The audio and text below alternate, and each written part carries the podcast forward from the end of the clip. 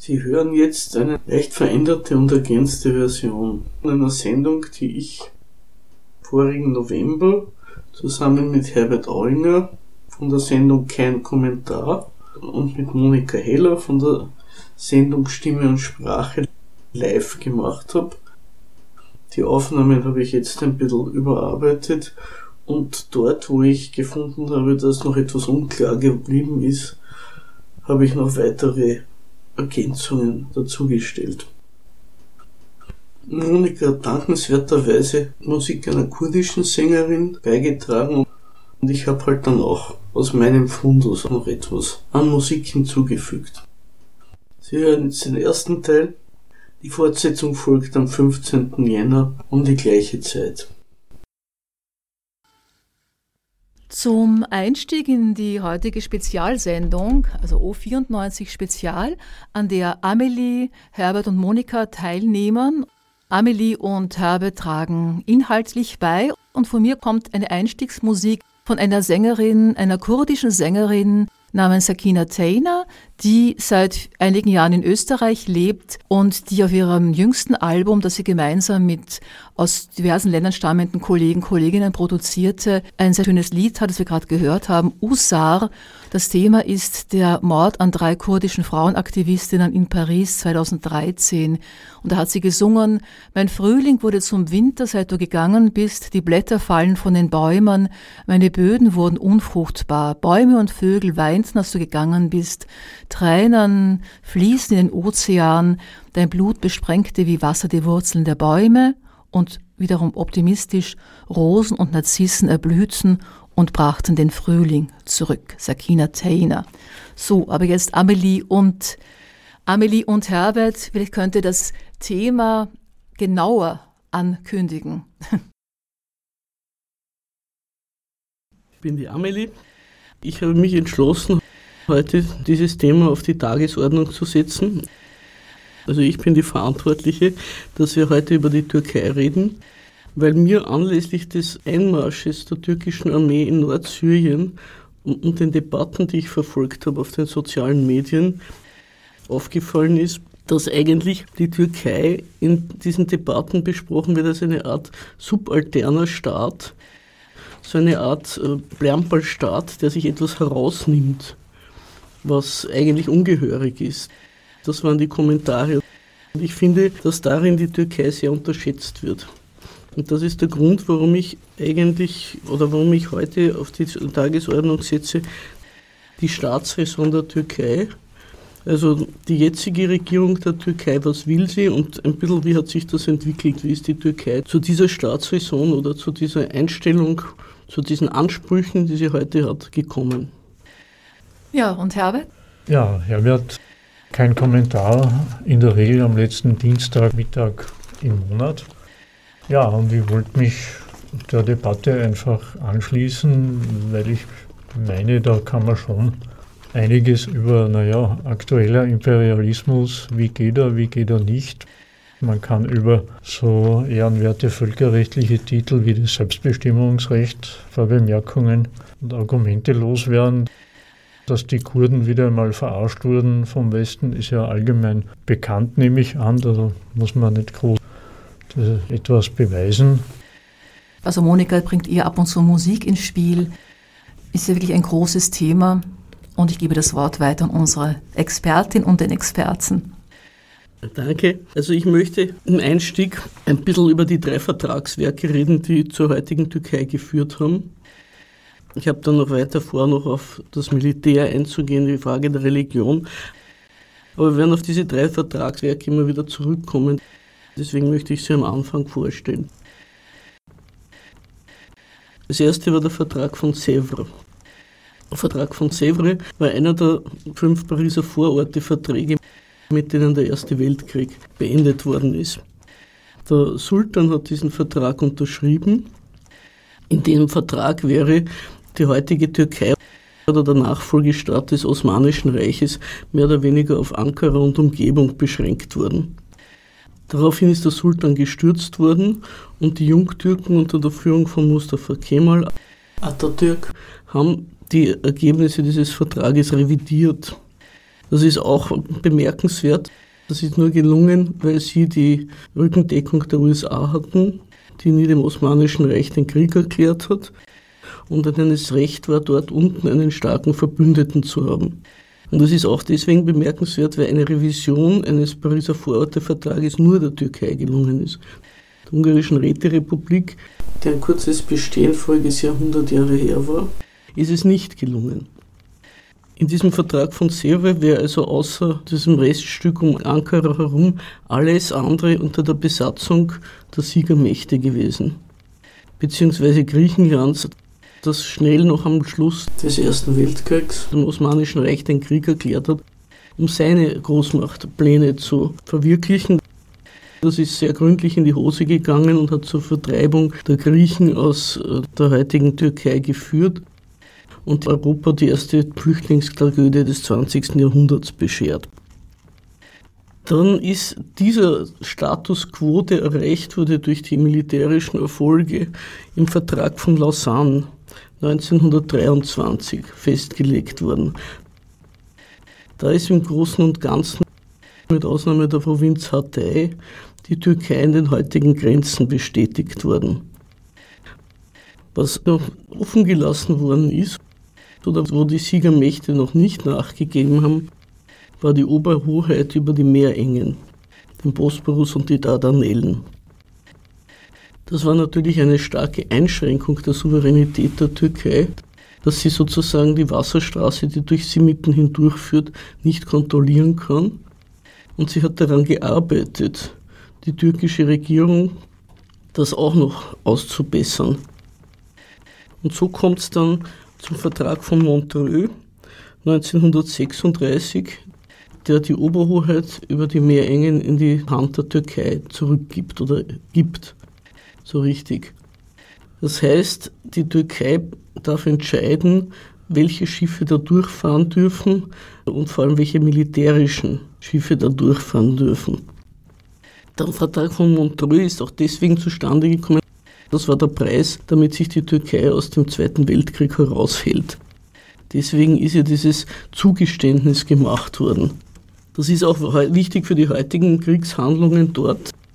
Also zum Beispiel wie der Ossetien-Konflikt war 2008, hat die Türkei den USA nicht erlaubt, mit dicken Brummern in das Schwarze Meer zu fahren. Und deswegen ist der Ossetien-Konflikt auch so ausgegangen, wie er ausgegangen ist. Und Georgien ist im Regen stehen geblieben. Also es war der Versuch von Saakashvili, diese abtrünnige Provinz nach Georgien zurückzuholen. Das hat er natürlich nicht ohne Rückendeckung gemacht. Das Ganze ist aber vereitelt worden weil die Türkei gesagt hat, nein, Moment, ich bestimme, wer da hinein darf. Das hat die Türkei auch nicht nur Russland zuliebe gemacht, sondern um ihre eigene Souveränität zu behaupten. Und da ist den USA und der NATO aufgefallen, dass dieser Staat kein Befehlsempfänger der NATO mehr ist, als der Land gehandelt worden ist. Wir werden dann noch zurückkommen, weiter hinten auf die Türkei und die NATO. Also das wollte ich nur zu diesen drei Vertragswerken sagen.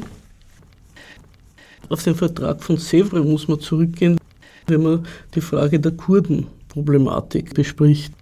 Im Vertrag von Sèvres ist nämlich für die Kurden ein eigener Staat vorgesehen gewesen. Übrigens praktischerweise fast deckungsgleich mit einem für die Armenier.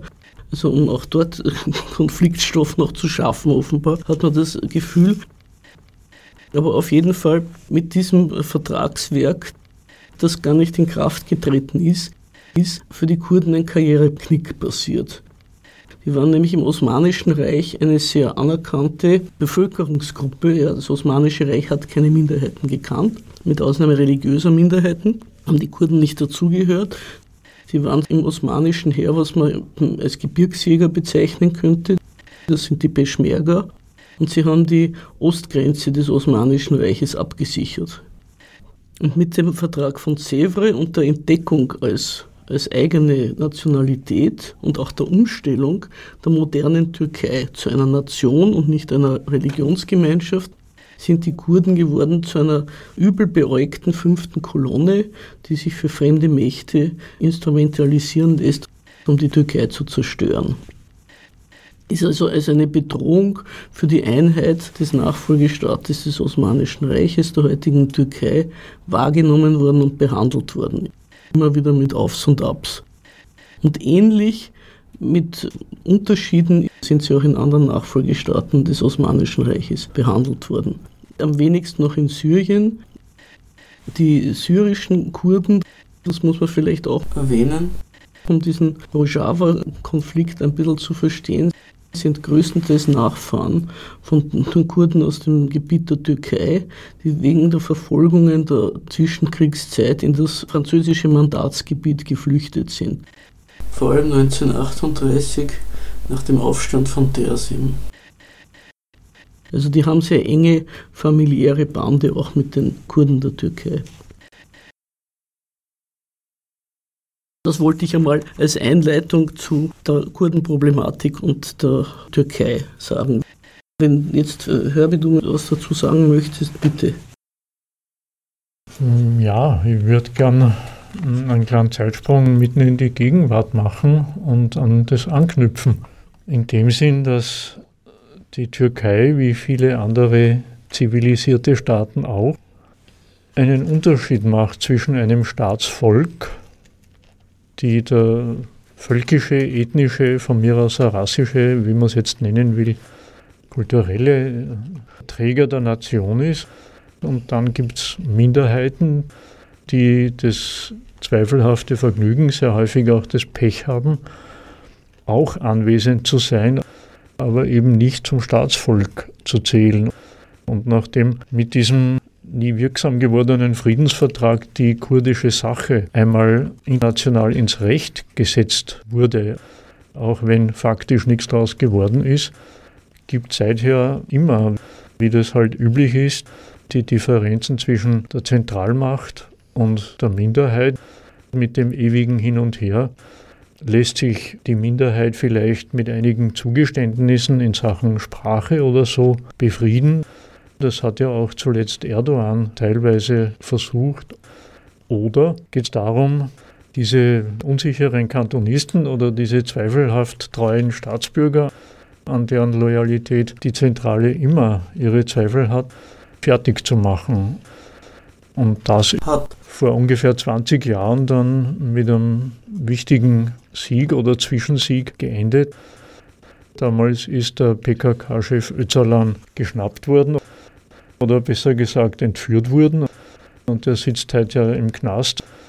Und darauf hat die PKK mehr oder weniger offiziell dann auch kapituliert. Man kann sie ruhig so sagen. Weil Herbert die PKK erwähnt, eine kurze Hintergrundinformation. Die PKK, die Arbeiterpartei Kurdistans, wurde 1978 gegründet. Im Zuge großer Klassenkämpfe und bürgerkriegsähnlicher Zustände in der Türkei, die in den Militärputsch vom September 1980 mündeten. Die PKK griff aktiv in die Auseinandersetzungen ein und wurde nach dem Putsch verboten. Ihre Mitglieder wurden verfolgt. Die neue Operationsbasis der PKK wurde Syrien. Dort hielt sie Kongresse ab, unterhielt Ausbildungslager und ein Teil ihrer führenden Funktionäre ließen sich dort nieder. Die syrische Regierung gewährte der PKK Unterstützung, weil sie sie als außenpolitische Waffe gegen die Türkei betrachtete, die ja nicht erst seit heute Gebietsansprüche auf Syrien stellt und damit die territoriale Integrität Syriens bedroht. Unter dem Druck des Iran, dem die Aktivitäten der PKK nicht geheuer waren, weil er ein Übergreifen auf die iranischen Kurdengebiete befürchtete, und auch Ägyptens, das nicht an einem Konflikt zwischen der Türkei und Syrien interessiert war, schlossen die Türkei und Syrien im Herbst 1998 das Abkommen von Adana. In diesem Abkommen, das eine gewisse Kapitulation Syriens bedeutet hat, wurde der PKK jegliche Unterstützung durch die syrische Regierung entzogen, ihre Mitglieder aus Syrien ausgewiesen. Damit begann auch die fluchtähnliche Reise Abdullah Öcalans, die einige Monate später in Kenia endete, wo er vom türkischen Geheimdienst verhaftet wurde. Das Abkommen selbst wurde noch unter Erdogans Vorgänger Demirel abgeschlossen. Auf dieses Abkommen von Adana beruft sich die heutige türkische Regierung. Wenn sie in Syrien einmarschiert, um die kurdischen Selbstverteidigungskräfte anzugreifen und die kurdische Zivilbevölkerung zu terrorisieren. Sie erklärt alle kurzerhand zu Terroristen und ihren Einmarsch zur Verteidigung ihrer, also der türkischen Grenzen. Nichtsdestotrotz gibt es in Anatolien, in der Osttürkei, die kurdische Minderheit und auch eine Partei, die mehr oder weniger legal und deren Mandatare mehr oder weniger in Freiheit oder im Knast sind, die jedenfalls ein bisschen sich als Vertreterin der Kurden etabliert hat. Aber wie gesagt, immer misstrauisch beäugt von der Zentrale. Lassen Sie sich ruhig stellen, wenn Sie die Sprache und die Kultur ein bisschen ausleben dürfen. Oder nehmen Sie das erst recht als Hinweis darauf, dass Sie unterdrückt sind, weil Sie halt keinen eigenen Staat haben. Das ist die ewige Gratwanderung in solchen Fällen, die es ja keineswegs nur in der Türkei gibt. Virulent aus türkischer Sicht ist das Ganze dann darüber geworden, dass beim Regimewechselkrieg gegen den Irak, wo übrigens die Türkei immer schwer dagegen war, weil sie das kommen hat sehen, was dann passiert ist, weil mit dem Regimewechselkrieg gegen den Irak sich eben im Nordirak haben sie kurdische Strukturen etabliert und verfestigt. Mit denen hat man sich so halbwegs abgefunden. Also die Türkei meine ich, weil die auch die allfälligen Rückzugsgebiete der PKK immer bombardiert hat, sofern sie es für notwendig und sinnvoll gehalten hat. Aber damit hat man sich so halbwegs arrangiert, weil auch diese Kurden im Nordirak nicht übergriffig geworden sind, nennen wir es halt einmal so, sondern sich damit begnügt haben, wenigstens mal im Irak ihre Community aufzubauen. Man muss hier noch ergänzen, dass die Vorstellungen darüber, wie denn diese kurdische Community, wie Herbert es nennt, aussehen sollte, sich zwischen der PKK und den Fraktionen der irakischen Kurden sehr voneinander unterscheiden. Also diese Vorstellungen, wie sie die Gesellschaft umorganisieren würden, wenn sie einmal das Sagen hätten, diese Vorstellungen sind praktisch unvereinbar. In Syrien ist was Ähnliches passiert, dass durch diese Kampagne gegen die Assad-Regierung, wo ja auch islamische Terroristen durchaus unterstützt wurden, vielleicht ein kleiner Zwischeneinschub, islamische Terroristen, die wir mögen, die der Westen mag, die heißen in Syrien nicht Terroristen, die heißen Rebellen, obwohl sie lupenreine islamische Terroristen sind, so wie früher mal in Afghanistan da hießen die islamischen Terroristen Freiheitskämpfer. Das hängt also immer davon ab, gegen wen Islamiker einen Terror machen. Naja, und die Auseinandersetzungen in Syrien von den Golfstaaten und von Saudi-Arabien angeheizt, die haben halt auch dazu geführt, dass sich in Nordsyrien kurdische Strukturen etabliert haben. Und da versucht die Türkei klarzumachen, dass sie in der Gegend das Sagen hat, dass sie da einen Einspruch erhebt und den mit einem Einmarsch auch gleich ganz praktisch geltend macht, dass jedenfalls klar ist, an der Türkei führt da kein Weg vorbei, wenn es um die syrische Nachkriegsordnung geht. Und dafür besetzt man jetzt einmal Gelände und bereitet offenbar auch eine Umsiedlung vor.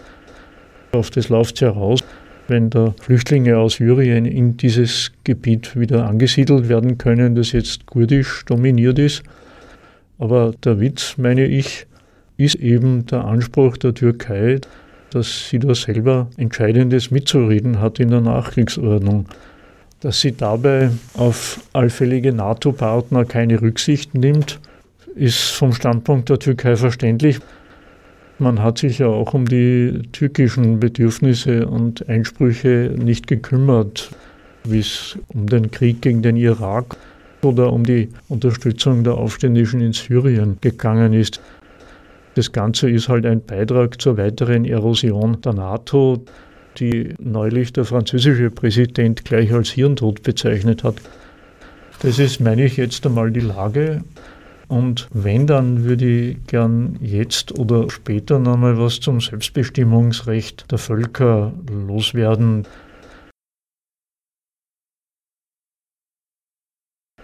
Also der Herbie hat dankenswerterweise einmal die jetzige Situation dargestellt. Ich gehe wieder zurück ein bisschen in die Zeit, um zu zeigen, was da alles noch vorangegangen ist. Und zwar würde ich gerne mal das Wechselspiel von Nation und Religion in der türkischen Staatsräson darstellen. Also die jungtürkische Bewegung hat ja gesagt, das Osmanische Reich steht auf tönernen Füßen. Der Islam als einigendes Band bewährt sich nicht mehr, hindert uns, so den modernen Nationen aufzuschließen und haben das Ganze umgestellt und haben die Religion untergeordnet, sehr deutlich dem Staat. Die haben das Problem eigentlich aller Staaten, wo der sunnitische Islam ist, dass der keinen Klerus hat. Die mussten also eine eigene Behörde schaffen, die die Religionsangelegenheiten verwaltet. Das ist das Dianet. Das tut bis heute, seit 1924, bestimmen, was gepredigt werden darf, was später in den Schulen unterrichtet werden darf, was also sozusagen als geltende Doktrin des türkischen Islams zu gelten hat. Zum Beispiel war bis zum Putsch von 1980 in den Schulen kein Religionsunterricht. Oder wenn ja, dann nur als Freifach vorgesehen. Der ist erst dann verpflichtend eingeführt worden. Dem Putsch sind eine Reihe von Aufständen vorangegangen haben die meisten Leute inzwischen vergessen. Es gab so befreite Städte, wirklich Klassenkampf, äh, sozialistische Vorstellungen, wie die Gesellschaft umgemodelt gehört. Da hat sich das Militär bereits im dritten Militärputsch übrigens dagegen gewehrt.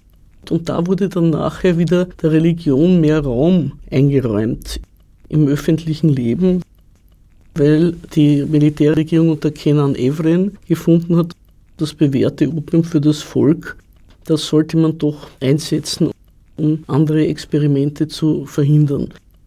Dieser Militärputsch von 1980 war mit ausdrücklicher nicht nur Billigung, sondern Unterstützung der NATO vorgenommen. Man muss an dieser Stelle auch sagen, dass die NATO wieder ein bisschen vorgreifend die sich gerne als Verteidiger von Demokratie und Freiheit präsentiert, gegründet wurde mit einer Militärdiktatur als Gründungsmitglied, das war Portugal, und diverse Militärregimes in ihrem Bestehen unterstützt hat unter den Mitgliedern.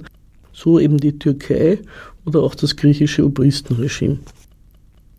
Also das war mal die Religion, wie sie schön langsam vormarschiert ist. Dann kommt hinein auch in den 70er Jahren bereits der Mann, der als der Lehrmeister vom Erdogan gilt, Necmettin Erbakan, der hat die türkische Diaspora entdeckt als ein Mittel, den Einfluss der Türkei zu erweitern über die eigenen Grenzen hinaus. Unter den alten kemalistischen Vorstellungen nämlich waren Grenzrevisionen eine heikle Sache, weil die ja auch nach hinten losgehen konnten. Also da war die Bestandswahrung Ziel. Der Erbakan hat eine Organisation gegründet, die die Arbeitsmigranten angefangen hat zu, wie soll man sagen, zu agitieren und sie darauf aufmerksam zu machen, dass sie eigentlich türkische Nationalfähnchen auf fremdem Boden sind. Dass sie also weiterhin als Bürger der Türkei angesehen werden. Die Türkei gibt ihre Bürger nicht her, das merkt man jetzt an diesen ganzen Journalisten und Aktivisten, die dort verhaftet werden, wenn sie Besuche machen oder reisen in die Türkei. Die türkischen Behörden sagen, auch wenn jemand zehnmal eine Staatsbürgerschaft zurücklegt und eine Fremde annimmt, der bleibt immer unser Bürger. Wir erheben Anspruch auf diese Person und mit diesem System der religiösen Vereine von Erbakan sind die Leute auch dazu angehalten worden, das als ihre Identität zu begreifen und sich als sozusagen Agenten der Türkei im Ausland zu bewähren. Da kommen wir zu etwas, wo ich auch noch, das möchte ich also wirklich versuchen darzustellen, wie das ist mit Nation und Religion. wie es in der Bibel heißt, du sollst Gott geben, was Gottes ist und dem Kaiser, was des Kaisers ist, ist eine sehr individuelle Interpretation. Was ist des Kaisers und was ist Gottes? Wenn man es auf die Religion setzt als ein Mittel zur Gefügigmachung der Staatsbürger, hat das immer das Risiko, dass ein solcher gottverpflichteter gläubiger Mensch sagt, ich definiere, was ich dem Kaiser gebe und was ich Gott gebe und tu auch gerne mal die weltliche Macht negieren. Das ist ja etwas, was mit dem islamischen Staat passiert ist zum Beispiel. Aber auch was den USA mit ihren Mujahedin-Freiheitskämpfer-Verbündeten widerfahren ist in Afghanistan. Erst waren sie ihnen recht, um eingesetzt zu werden gegen die Sowjetunion. Auf einmal haben sie selber damit Schwierigkeiten bekommen. Also das äh, Setzen auf die Religion hat immer für ein Staatswesen äh, auch das Risiko, dass das sich gegen die weltliche Macht selber kehren kann. Weil natürlich Gott genauso wie die Nation Vorstellungen sind. Das sind nicht objektive Gegebenheiten wie ein Baum, sondern das sind Vorstellungen, die entspringen dem menschlichen Geist und sind natürlich individuell interpretierbar. Also auch die Gesetze, die der Staat erlässt, genauso wie die Gesetze, die eine religiöse Behörde erlässt, sind Menschenwerk und daher auch veränderlich. Das wollte ich jetzt einmal diesen Blog beenden. Monika, magst du vielleicht zum Herbert seinem Selbstbestimmungsrecht oder vielleicht einmal eine Musik spielen? Wäre das eine Idee? Ja, also Musik ist immer gut, wobei ich schon dazu sagen möchte, wir wollen nicht wir erwecken vielleicht heute oder den Anschein, sehr einseitig zu sein, weil es eben, wenn Musik, aber es ist auch nicht viel Zeit für Musik, ist es die Musik der kurdischen Sängerin Sakina Taylor, die aber auch auf Türkisch singt und die aber eben vor einigen Jahren die Türkei verlassen musste und dann nach Österreich kam und Asyl nach vier Jahren endlich bekam.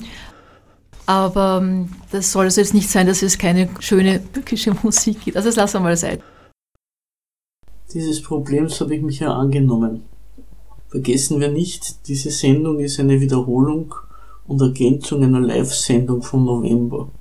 Also ich habe mich auch bemüht, andere Musik um der Ausgewogenheit willen einzuspielen. Jedenfalls mein Beitrag ist ja von der musikalischen Reise und da ich eben Sakina Tina kennenlernen konnte und es sehr schön finde. Also wir hätten noch etwas, was auch also sehr stark natürlich die kurdische Frage sozusagen betrifft, wäre ein Lied über den Freiheitskampf in, ich weiß nicht, sagt man Rojava, Roja, also für Kurdistan. Ich habe immer Rojava gehört. Also wir zwei immer sollen wahrscheinlich auch sagen Rojava und die anderen hoffentlich auch. Und das nennt sich Rojava ye Dilemin. Also da ist der Text in etwa so, der Westen, was ja dem Regionalen entspricht, der Westen meines Herzens ist heute in Schmerzen, der Westen meines Herzens ist einsam und hilflos, die Kinder weinen, die Frauen klagen und der, der Kummer und die Sorgen von Rojava ist Sorge meines Herzens, denn mein Herz schlägt in Rojava.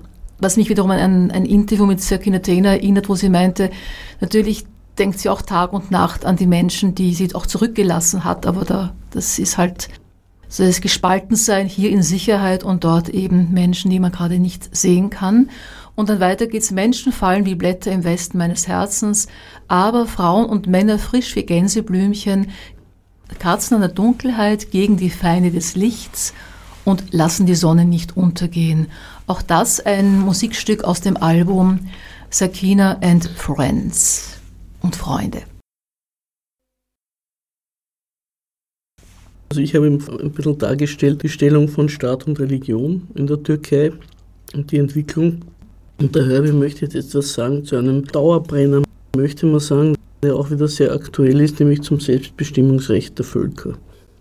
Ja, das geht also mitten rein in die Frage, wer ist denn jetzt eigentlich im Recht in der Angelegenheit und warum eigentlich? Da möchte ich insofern ein bisschen ausholen, als ich daran erinnern will, der imperialistische Politiker, also auf den aktuellen Fall bezogen die auswärtigen Mächte, die was zählen, da ist halt die EU und die USA, vielleicht auch Russland gemeint. Der imperialistische Politiker hat bekanntlich einen linken und einen rechten Hosensack und in jedem hat er ein heiliges Prinzip. Und im einen Hosensack hat er das Selbstbestimmungsrecht der Völker. Das ist, wenn es darauf ankommt, heilig. Und im anderen Hosensack hat er die territoriale Integrität. Die ist auch heilig, wenn es darauf ankommt. Was ich damit sagen will, will ich an ein paar Beispielen erläutern, die hoffentlich mehr auf Erinnerungen rauslaufen. Vor einigen Jahren gab es eine Staatsgründung in Afrika. Da ist nämlich der südliche Teil des Sudan abgespalten worden. Da gab es schon länger sezessionistische Bewegungen im Südsudan. Von einem Volk kann wenig die Rede sein, weil es dort, was man so liest, das Sammelsurium an eher so Stammesgesellschaften gibt. Aber die wurden unterstützt vom Westen, weil der Sudan ein islamischer Staat war und der nördliche Teil des nach wie vor ist. Also da war die territoriale Integrität des Sudan einfach nichts wert und das Selbstbestimmungsrecht des dortigen Volkes ist, wie gesagt, eher zache Partie, weil von dem Volk im Südsudan kann man nicht reden, von einem einheitlichen Menschenschlag, wie man das halt landläufig nimmt, aber zur Abspaltung hat es gereicht. Ganz anders war das äh, im Osten der Ukraine oder gleich auf der Halbinsel Krim. Da durften sich die russischen Minderheiten auf der Krim nicht abspalten unter dem Titel Selbstbestimmungsrecht, sondern da war eben die territoriale Integrität der Ukraine heilig und ist es bis heute. Warum ist auch klar, weil es nicht darum ging oder gehen konnte, aus westlicher Sicht äh, Russland zu stärken, den Einfluss auf die Ukraine zu stärken oder da sogar was abzuspalten. Und, und, und. Also das ist die, sind einfach zwei plakative Beispiele. Oder was vielleicht noch in Erinnerung ist, das war die Auflösung, Schrägstrich Zerstörung Jugoslawiens. Da war ja einerseits das Selbstbestimmungsrecht der Völker heilig, darum durften, mussten sich die Kroaten, Slowenen etc. abspalten von Jugoslawien. Und andererseits war die territoriale Integrität heilig, darum durften sich die Serben in Bosnien nicht abspalten. Und darum mussten die alten Grenzziehungen, die innerjugoslawischen, akzeptiert werden durch das europäische Teilungsdiktat. Ich will das vielleicht nochmal verallgemeinern durch auch einen historischen Rückblick. Das Selbstbestimmungsrecht, das hat halt so seine Konjunkturen. Ein Beispiel, die erste Konjunktur war nach dem Ersten Weltkrieg. Da ist unter dem Titel Selbstbestimmungsrecht der Völker die österreich-ungarische Monarchie zerschlagen worden, aufgelöst worden in die Nachfolgestaaten.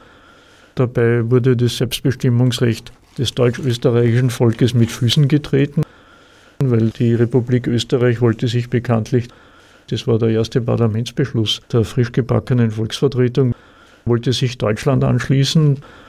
Das wurde verboten. Aber die Auflösung des Habsburger Reichs hat insofern geklappt, als Österreich bei den Großmächten seither nimmer störend in Erscheinung getreten ist, während der andere Verlierer, Deutschland, der war 20 Jahre später wieder kriegsfähig und wollte dann in einer nächsten Runde die Ergebnisse des Ersten Weltkriegs korrigieren. Der zweite große Höhepunkt des Selbstbestimmungsrechts, das war die Entkolonialisierung nach dem Zweiten Weltkrieg bis in die 50er, 60er Jahre. Auch das war weniger von tiefem Respekt vor den Völkern getragen, sondern es war der erfolgreiche Versuch der USA, die alten Kolonialmächte, Frankreich, England hauptsächlich, in dem Sinn zu entmachten, dass denen ihre damaligen Territorien, das war mehr oder weniger ganz Afrika mit ein paar Ausnahmen, dass denen die Territorien streitig gemacht wurden und durch die Verwandlung in unabhängige Nationalstaaten dem Interesse der USA und dem amerikanischen Kapital offen standen. Dort, wo das nicht der Fall war, das ist jetzt das Stichwort Vietnam, dort wurde das Selbstbestimmungsrecht der Völker ja ohnehin erbittert bekämpft. Aber da wurde, das ist zumindest meine Behauptung, ein imperialistisches Konzept nämlich Kolonialismus, durch ein anderes imperialistisches Konzept, unabhängige Nationalstaaten, ersetzt. Ja, und der dritte Höhepunkt oder der nächste Höhepunkt des Selbstbestimmungsrechts war dann die Auflösung der Sowjetunion und die Auflösung Jugoslawiens nach dem Sieg des Westens im Kalten Krieg. Da ist das Motto Divide et Impera, teile und herrsche, unschwer zu übersehen. Da ist halt der Balkan in handliche Kleinstaaten zerlegt worden, wobei von einer übertriebenen Ausübung des Selbstbestimmungsrechts schon wieder nicht die Rede sein konnte, so wie sich nach dem Ersten Weltkrieg die selbstbestimmten Völker dann sofort zusammengeschlossen haben in den SHS-Staat. So wollten sich die befreiten Balkanvölker ja auch bloß von Belgrad ab und nach Berlin und Brüssel wenden. Die wollten sich halt der EU anschließen, aber von übertriebener Selbstbestimmung konnte man da auch wenig reden. Also das ist der Kern dieses Prinzips. Und um das wieder auf die Kurden zurückzubinden, die hatten zwar offenbar nach dem Ersten Weltkrieg im Rahmen dieses Konzepts ihre Befürworter, nur waren die blöderweise nicht bereit, mit militärischer Gewalt dafür zu sorgen, dass tatsächlich ein kurdischer Staat entsteht oder sich halten kann. Und das bringt die ganze Frage auf den brutalen und erbärmlichen und trostlosen Kern runter.